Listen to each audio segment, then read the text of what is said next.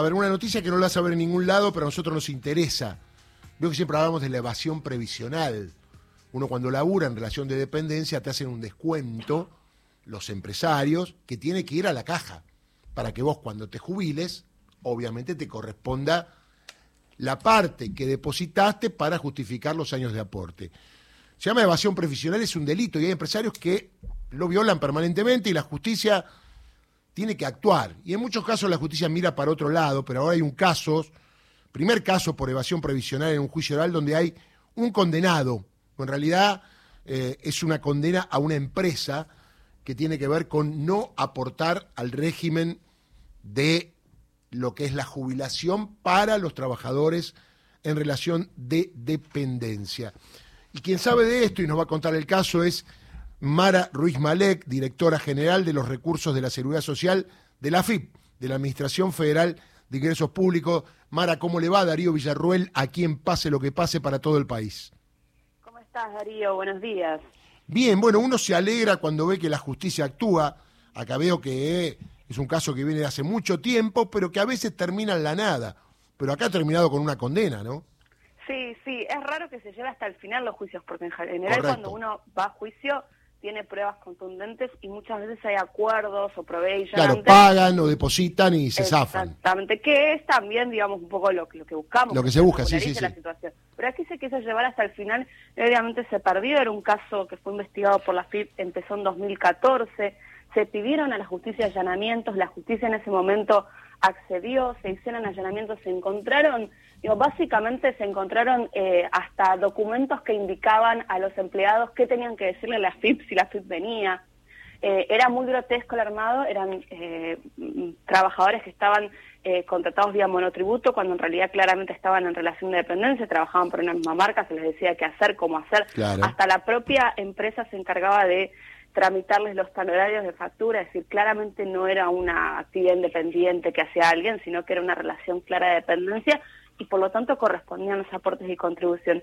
Y bueno, finalmente este año inició el juicio con más de 60 testigos, eh, muchos de ellos, digamos, eh, quienes habían participado en la investigación desde AFIP, y bueno, salió, salió bien, efectivamente hubo una condena, eh, lo cual, digamos, nos pone contentos porque es una muestra de que efectivamente no se puede no pagar los aportes y contribuciones. No, no, es, ilegal. Está claro, está claro y además, eh, en este caso, a ver, entonces yo me corrijo, acá no hubo descuento directamente, nunca le, depositaron nada. Nunca les depositaron nada, exactamente. No es mm. que eh, las retuvieron los aportes y construcciones, sino que... O sea, más eh, grave aún. Era una, una relación laboral fraudulenta que seguramente tendrá sus consecuencias también eh, en la justicia del trabajo. A eso iba. Ahora en AFIP me toca solamente lo previsional. Claro, a ver, a, eso iba como abogado, ¿no? Digo, bueno, entonces acá tiene un juicio laboral también los muchachos.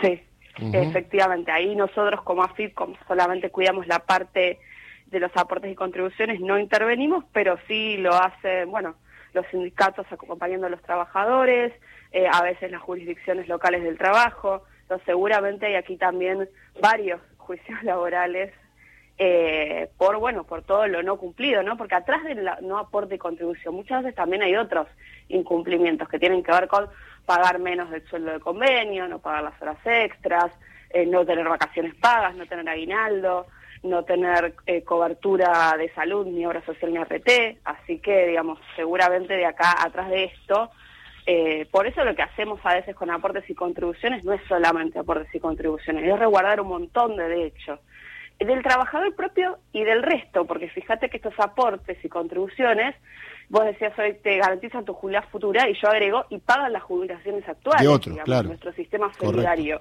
Es decir, cuando uno dice quiero que suban las jubilaciones, bueno, esa plata sale eh, en buena medida de acá.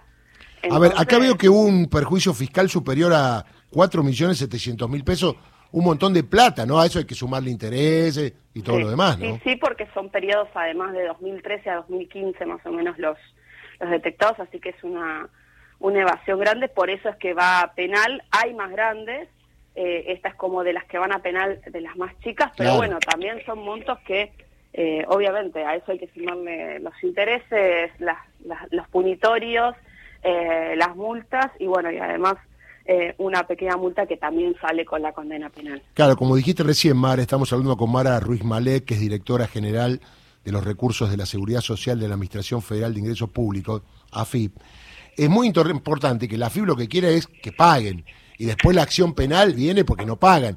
Y acá lo que me da la impresión que en muchos casos la gente acusada o las empresas tienen el dinero y prefieren no pagar yendo a un juicio penal que en muchos casos como este es una prisión en suspenso, pero que también a la larga tiene sus consecuencias, ¿no? No, tiene un montón de consecuencias. Por eso no es que nosotros queremos eh, llegar a las cárceles, sino que lo que queremos es que se cumpla la ley y que se pague. Y la verdad que tener una condena tiene un montón de consecuencias a las personas, no es deseable, por eso también la estoy cuando cuando puede acordar el pago lo acuerda, pero en este caso que se decidió llegar adelante, me parece que también en este sentido es esto, es un poco ejemplificador de que de, muchos empresarios que a veces se sienten por fuera de la ley y no se puede estar por fuera de la ley. Está muy bien, bueno, y hay muchos casos, me dijiste, ¿no? En trámite que, que bueno, que pueden llegar a esta instancia. Y tenemos un stock, pero como te decía, siempre que hay la posibilidad de que eh, ha, habido, digamos, moratorias, sobre todo en la pandemia, que permitieron la extinción de la acción penal y mucha gente se acogió de buena, en buena hora porque, bueno, se les permitió con esto eh, poder pagar con algún plan de facilidades, pero en la medida que se puede, digamos, afrontar, se afronta, pero sí, nuestro equipo está digamos, bien organizado y bien armado y tiene un montón de, de, experiencia en llevar adelante estos casos para que efectivamente los resultados sean eh, óptimos. De nuevo, acá hemos pasado por la justicia, hemos presentado pruebas, hemos presentado testigos, se han presentado muchos trabajadores y trabajadoras. Claro. Eh, digamos, es un son casos sólidos, si no, no los llevaríamos adelante, por supuesto. Y, y bueno, y tenemos, digo, todo lo que hacemos tiene esta solidez, tiene a veces meses de investigación previa, eh, y vamos allí a los sectores donde encontramos mucha informalidad. Digo, la verdad que la informalidad sigue siendo un problema y siempre está bueno el que está ahí en el límite, qué sé yo. Pero la verdad es que yo veo mucho, mucho que tiene que ver con esta falta de percepción de riesgo, con esta idea de que eh, no me van a fiscalizar, entonces me es más barato. Y la verdad que no es más barato, porque primero si, primero estás evadiendo la ley, o sea, no se puede. Segundo, que si te, te, te encuentro y estamos saliendo mucho a la calle, hay toda una serie de multas, de intereses y de punitorios que se cargan. Y tercero, que evadir las relaciones laborales tiene estas consecuencias. Vas a la justicia penal cuando tiene un carácter impositivo, pero también vas a la justicia laboral y las indemnizaciones, los acuerdos son mucho más agravados cuando una falta de registración. Tal cual. Pero no es la misma indemnización. Entonces, eh, muchos erróneamente eh, creen que se están haciendo un favor y la verdad no, estar al día y estar en regla suele ser al final del día más económico. Mara, una pregunta eh, de tipo casi personal. Las empresas, cuando estás en relación de dependencia y te descuentan obviamente el labor jubilatorio, ¿cumplen mes a mes, demoran, eh, depositan los tres meses, digo las que cumplen, o, está complicado ahí el tema?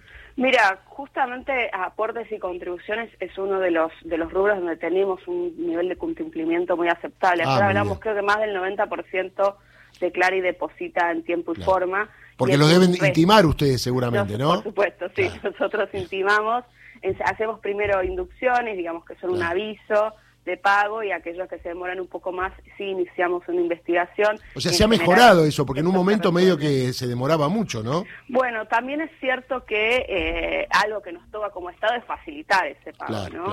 y la verdad que desde que es todo digital, eh, desde que, nada, desde que uno a la declaración y luego paga y lo puede hacer en línea, eh, y esos sistemas están conectados con los sistemas de liquidación de sueldos de las empresas, y ahora vamos a terminar de, implementar el libro digital en todo el país, que es básicamente cargar lo mismo que tenés en tu liquidador de sueldos en la FIP, que nos va a permitir a nosotros tener más control, pero también es, ahorra trámites a las empresas.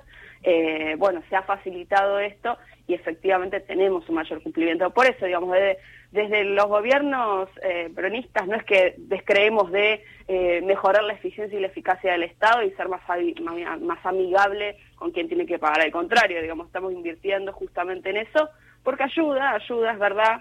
Eh, a las pymes también las ayuda, que a veces tienen que tener aparte a alguien, pagar aparte un profesional para que les pueda hacer algo que quizás si fuera más fácil podrían hacer por su cuenta. Entonces, en todo eso trabajamos y sí ha mejorado. Pero bueno, digamos, así como te digo, hay muchos que cumplen, hay una porcioncita que no, y después hay una porcioncita que no es que presenta tarde, no presenta. Esa es como nuestro principal objetivo. Mara, un abrazo grande y muchas gracias. Buen fin de. ¿eh? Gracias a vos. Hasta luego, igualmente. Mara Ruiz Malek, directora general de los Recursos de Seguridad Social, una condena eh, por evasión previsional y juicio oral.